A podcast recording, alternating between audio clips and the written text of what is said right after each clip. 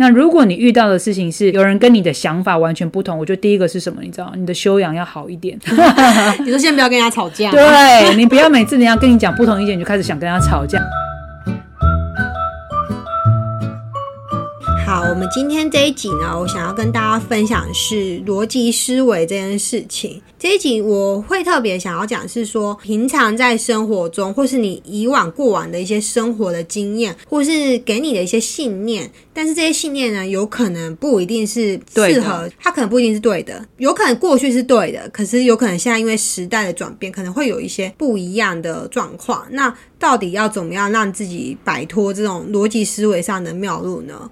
呃，我觉得这样讲有点难理解。我举例来说好了，例如说，呃，我最常听到就是你要嫁给有钱人，你才会幸福；你嫁给医生，你就会有好日子可以过。女生最常听到这种嘛。所以妈妈常常就会一直要你去嫁给那个医生啊，有钱人呐，医生、律师、技师哦，医生、律师、技师，还有会计师。我们可能过往常常会被一些很多很世俗的观念去影响跟灌输，然后就是你会全盘去接收嘛。以前就是这种话应该常常听到嘛。例如还有个什么，结婚之后就应该要生小孩。对，或者是说你要去做什么工作才能稳定，然后或是你要去考什么试，考上公务员才会有铁饭碗。以前那个像电机系啊，就是半导体那时候刚。很火热的时候，是不是就是你只要去读电机系，那时候都已经快比医学系还要来的有前途。有一阵子真的很夯哎，对不对？嗯，所以就是整个大家都会把这个很世俗的这种观念直接套到你的这个思维里头，然后我们一般的人就会全盘接受，而没有去思考说，哎，真的吗？哦，我想到有一件事了，就是以前我念书的时候，我们家长都会跟我们说，你就是要去念三类组。你就是对，就是医科哦，医科对，然后甚至会说女生念医科会比较稳，或是女生念商科会比较稳，然后男生就要去念理工科，因为会赚的钱比较多哦。但是这件事情现在很多人都有去反思说。哎，其实我当年如果去选我心里比较喜欢的，就像我好，我其实是文字啊，或者书写啊。像我当时历史的科目是最高分的哦，对，历史跟地理、史地是最好。可是我因为听了家人的建议，然后我选择了去念医科。那医科就是有生物嘛，化学跟物理。哎我跟你讲，化学跟物理真的念到话，我觉得好痛苦哦。这个对我来说，我到现在还是不行。我每次我儿子每次问我那个物理化学，我就说请直接略过，无法解答。对。我最后绕了一圈，因为我确实也念了医科，然后后来绕了一圈回来之后，我现在从事的工作其实也不是在医疗领域，但是那也是因为我走了一圈才发现说，原来我当初最喜欢的其实就是我当初高中最拿手那些科目嘛。OK，对，可是因为我听了呃，可能长辈或家长给我的这个思维、这个信念，就是念医科才有前途。对，因为那时候确实我们有一个关键是说，啊，你念历史系要干嘛？哦，然后我也我也去问了历史系的老师，老师念历史系出来可以干嘛？他就跟我说当老师。我说哦，好哦，或是当考古学家吗？是。可是我觉得现在现在我们的 podcast 秀有一个叫做《时间的女儿》啊，她就是讲历史啊，讲的超好的啊。对啊，他们讲我觉得李杰我也好喜欢，就是他把历史用了他的方式来诠释，很好笑。对，其实我我也是听了他讲历史，我才发现其实历史很有趣，否则以前都是硬背的。是，那现在我们有几个很红的 podcast 啊，像是百灵国、敏迪啊，他们其实都算是讲历史跟地理的。对，因为国际新闻他们也要了解这个国家背后的文化嘛，其实就是史地嘛。对。其实已经不是我们那个年代说哦，你念历史跟地理出来只能当历史老师或地理老师，对，或者是只能让死板板的照这个方式做。实际上，你可以用你擅长的方式来诠释。是，可是这件事情我们在当时是没有办法想到，因为它确实是现在未来才发生的。对，但是因为那时候可能因为我们高中生吧，我也没有多去思考，说我就没有多去思考，所以我就选择了其实我没有很擅长的科目，然后去念了。对，然后最后自己摸索回来。那如果再一次我告诉当时的自己，我会问自己说：嗯，念历史真的只能当历史老师吗？嗯，对，或者是我还觉得你还可以问自己说，其实我更擅长做什么事情，然后这件事情是我非常喜欢的，我相信你就会做得很好。哦，那时候还会有观念，就是你念这个就没有前途啦。哦，我知道，我也是亲身案例。你妈妈叫你去读医生嘛？对，我妈是叫我当老师。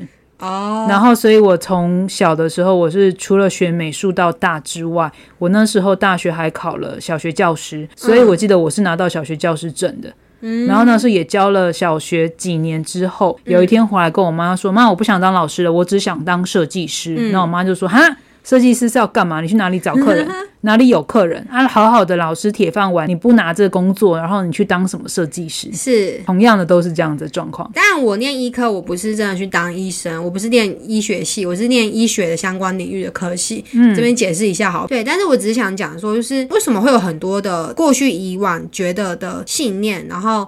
它可能导致我们做出了不同的人生的选择，但是我们绕了这么一圈回来，发现说，哦，当时如果我可以选择另外一个，搞不好会有更快到达我想要的目的，是等等的，这是一个就是在选择上的问题。然后另外一个是，嗯，也是过去大家比较容易会觉得，就是说，哦，你孝顺，你就是要百依百顺，听父母的话。这一两年开始情绪勒索这个议题出来的时候，嗯，大家才回去去想说，哎。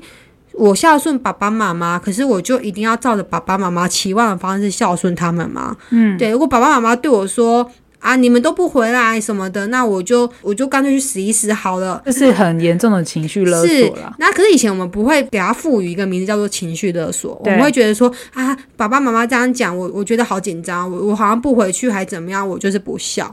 对，然后也是现在才开始有这思维，诶，爸爸妈妈，我一样会孝顺你，可是你不要这样子情绪勒索我。不过我觉得这也跟我们东方文化、华人世界的这个文化有很明显的关系。你像西方啦，他们小朋友十八岁，实际上是你已经长大成人，所以你知道离开家里，独立出去，自己要去找工作，或是你要自己去赚取你的生活费，对不对？嗯。可是你看我们在华人世界，大部分哦，爸爸妈妈都还是会像一只大鸟。把他的羽翼展开来，然后保护小孩。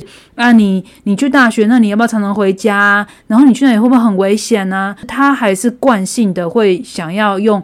父母这个角色来一直呵护跟照顾小孩，他没有真的放手去，你去试试，你去闯闯，这是你的人生，你勇敢去做选择。没有，其实我们华人社会还是大部分会过多的关爱跟保护，这也是后来衍生出很多会有啃老族啊，对不对？他就是永远都是靠着爸妈，反正我吃定你一辈子，我也不去工作，变成会有这种样子。因为过度保护你，过度付出就不平衡了。那这个小孩可能。就没有自己谋生的能力的训练，对，或者是你没有独立出来，然后甚至独立思考，为自己的人生开始做选择跟负责，这就是我们一直在说的。所以其实今天讲这个议题，我觉得在某个层面上也是要打破我们对思考这件事情。我们不是过度的去全盘接收父母给你的东西，而是你开始独立，甚至你会开始想：真的是这样吗？真的如你说的吗？或是你在职场上，长辈、前辈这样跟你讲，你可能也都要保持着一个中立、客观的立场想，嗯，真的是这样吗？对，没有错。好，那第二个，其实我们看到的现象啊，也是现在蛮常见，就是同温层的这个效应。嗯，社群媒体最常看到了。是，我觉得同温层就是我都只听跟我立场相同的人。对对，然后我看到立场跟我不同的言论，我就会第一时间就会防卫，或是我就会抵抗，或是我甚至就会攻击攻击。但是同温层思维会有一个状况点。其实“同温层”这个词，哈，就是有一点有一点点反讽的意味啊，就是大家都是一样的想法，对，那你都在那个温度里面，你不知道其还有其他的温度，就是都被保护的好好，然后大家在这边都很 peace，很和乐这样，可实际上它是否正确，或是它是否客观，好像不是这么重要。没有错，这个现在社群媒体其实很多了，现在这种社群文化，我觉得大家应该要多想一下。有时候我们在看一个公众人物，他讲话哦，同温层的确有很。多，就下面留言都是一面都是这样子的。可是如果一旦有人出现了跟他完全不同立场的意见之后，那个人就是被攻击的成分居多。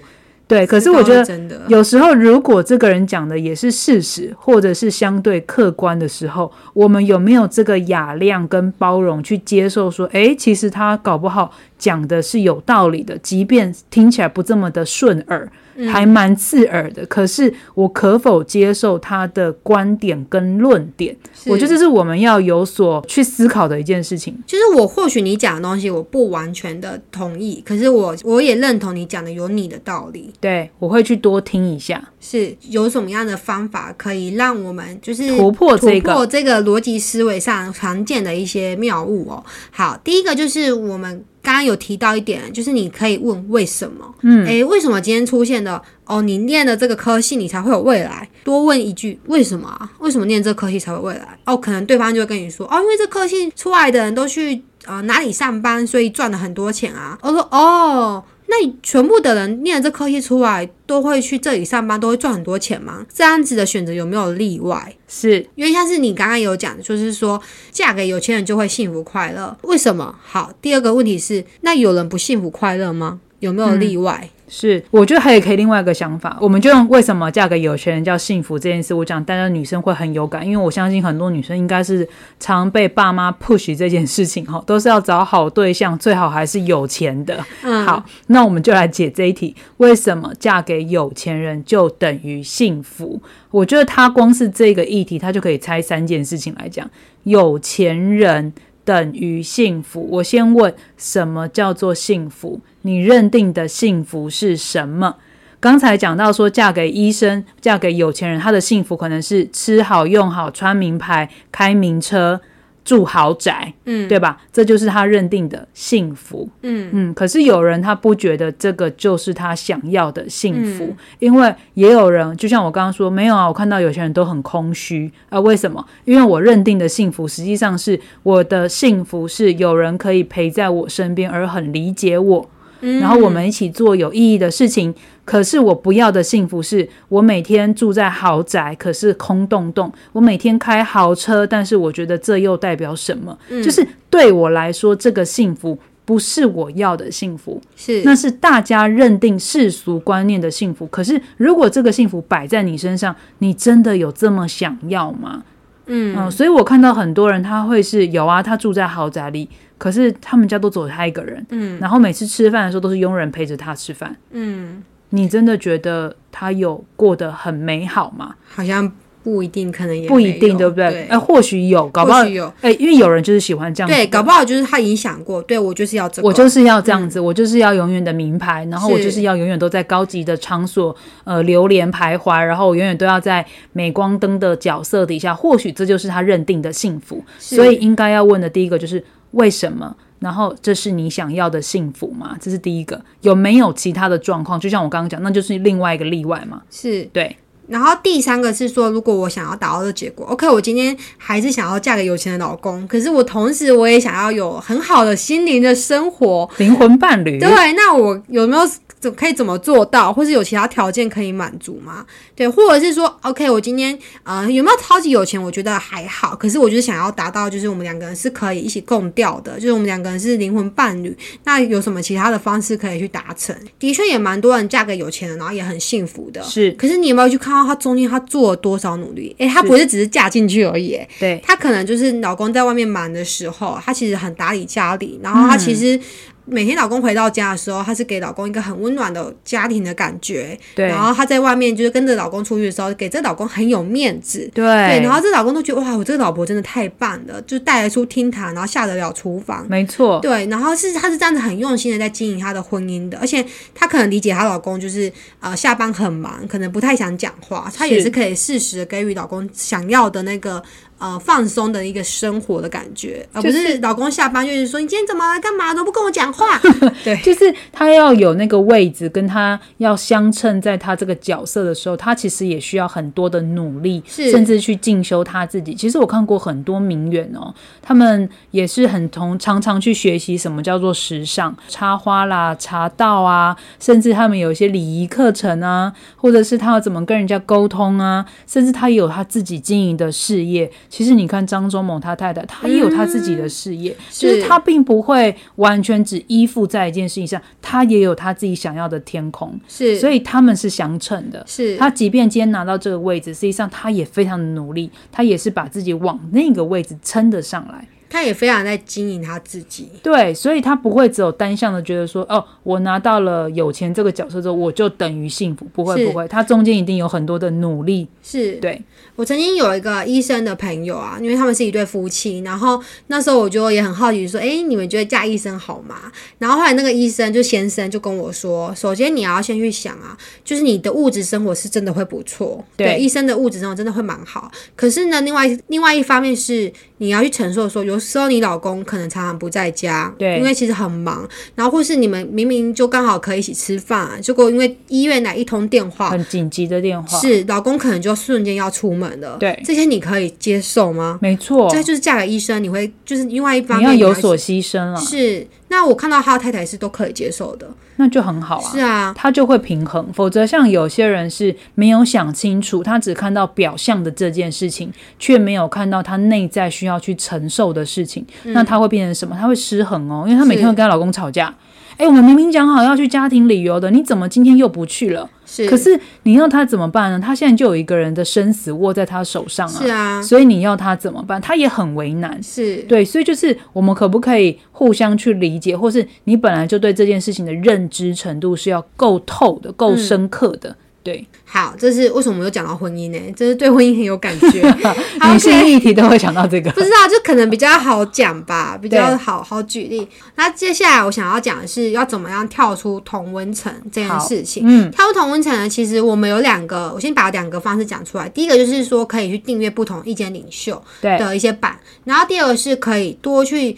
思考跟你立场不同的人，他们提出来这些想法意见，他的思考基准点是什么？你刚刚讲第一个是订阅不同意见领袖的版，对，这个意思是指说你可以去看一些不同的 KOL 他们的一些言论，就是你在追踪粉丝页的时候，你不是只有追踪你喜欢，或者你平常就很喜欢，你可以去多听看看不同的 KOL，、或者是说今天出现一个议题好了，然后你可能诶 A B C D E 不同立场的 KOL 的意见，你都去看一看，都去听一听。其实这个用在现实生活中也还蛮常用到的。例如说，有时候我们在跟人家讨论问题的时候，你的想法嘛，你有时候大部分跟你的好朋友可能想法都有很接近，所以你们的想法大部分就是都很圆顺。是，可是有时候你会觉得会不会有盲点？对，所以你会去找一个跟你比较不一样的人，听看看他的对这件事情，就有点像盲测。是，哎、我现在抛一个议题给你，然后我都不会告诉你我的想法，你就直接讲你的想法。我会想听看看，说，哎、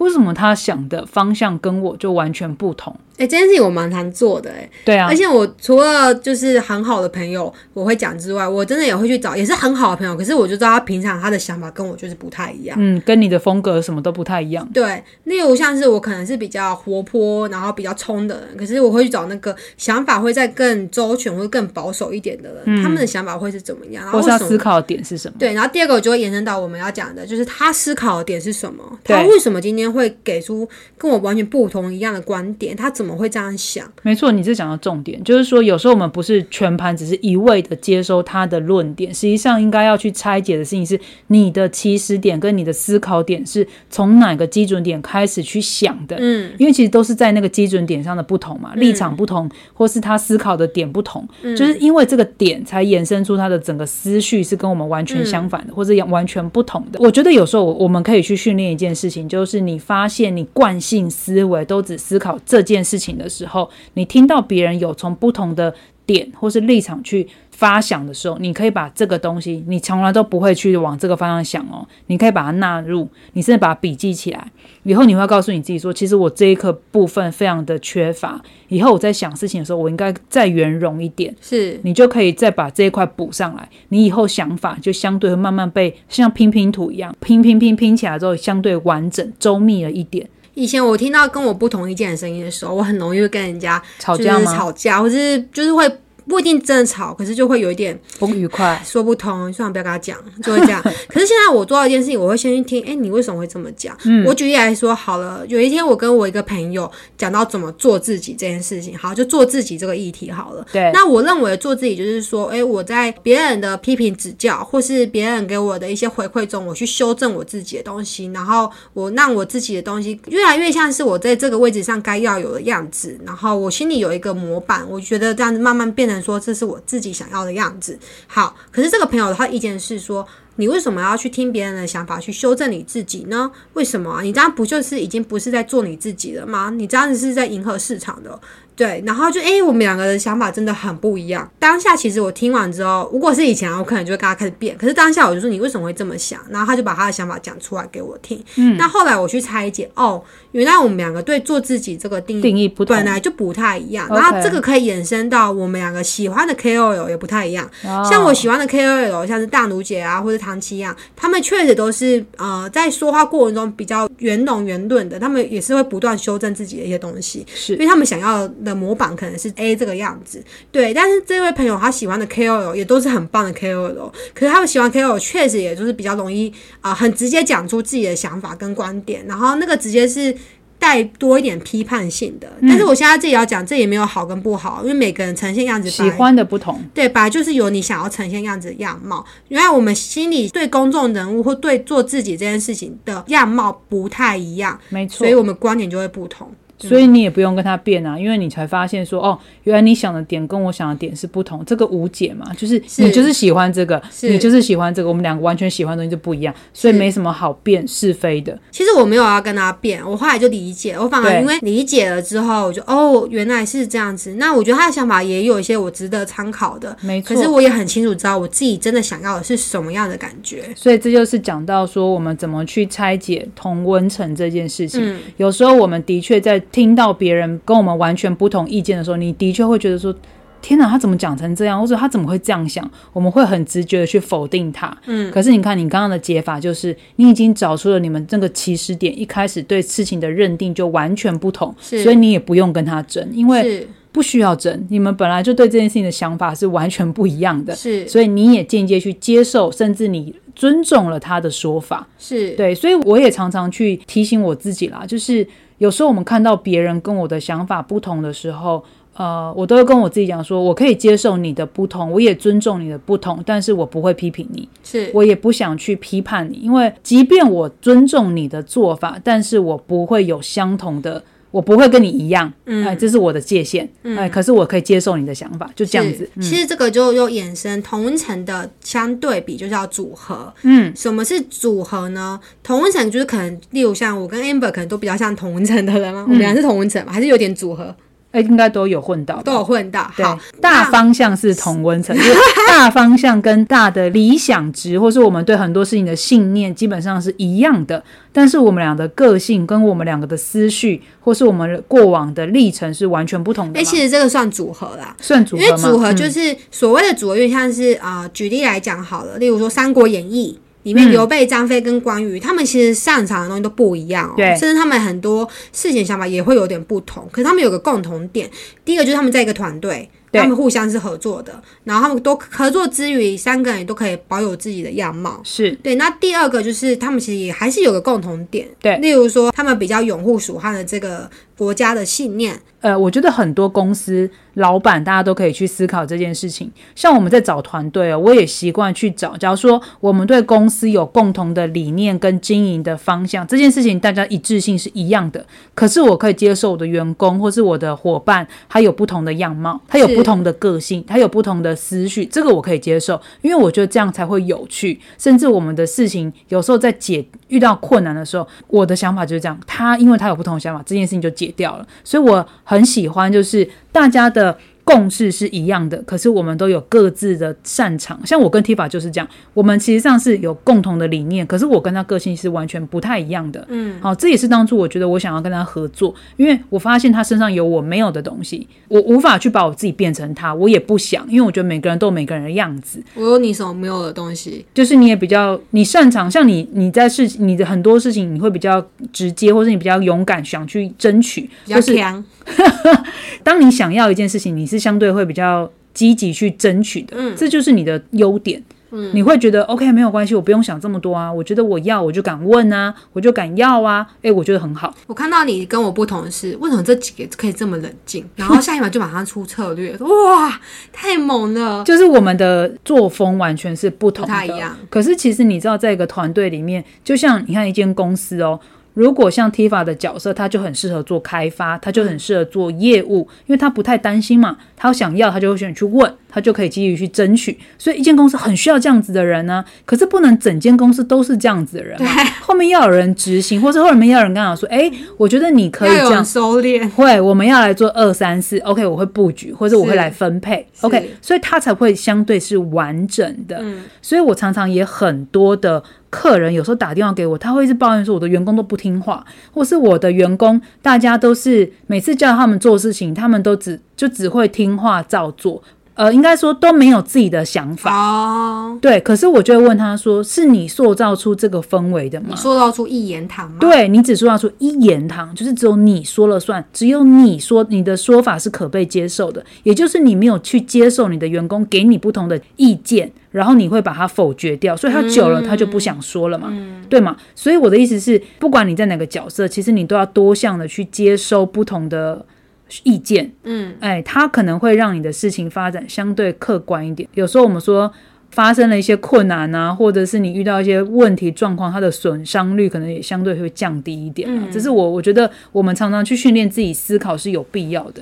我记得我认识一个老板，他们很成功，然后他们在选人或用人的标准有一项就是说，哎，这个人会不会一直站在公司的品牌立场为公司着想？就是有用头脑去想到，不是说老板叫他做什么他就做。他老板交办下来的事情的时候，有时候员工会有不同的声音上来，然后原因都是老板，我觉得你做这件事情有可能会。伤害品牌，有可能对品牌没有帮助，或者是说我们要付出的东西，呃，大过于之后回收的东西，员工就会就是把意见提上来了。是，那我发现说这样子的嘛，其实他们很乐于去听员工这样的声音，因为员工这样的角度跟他们很不同。老板可能是用比较高的角度去看这个市场，可是员工可能会在更贴近市场基底的声音，会听到更第一线的资讯。那这样它相对就很完整，对不对？是，然后我就有发现说，哎，真的哎，就是一个呃运作很不错的企业，其实都会有这样子的氛围在里面。没错，总结我们今天跟大家讲这个思考的议题啊，不管你是一个惯性去接受这个世俗框架，或是过去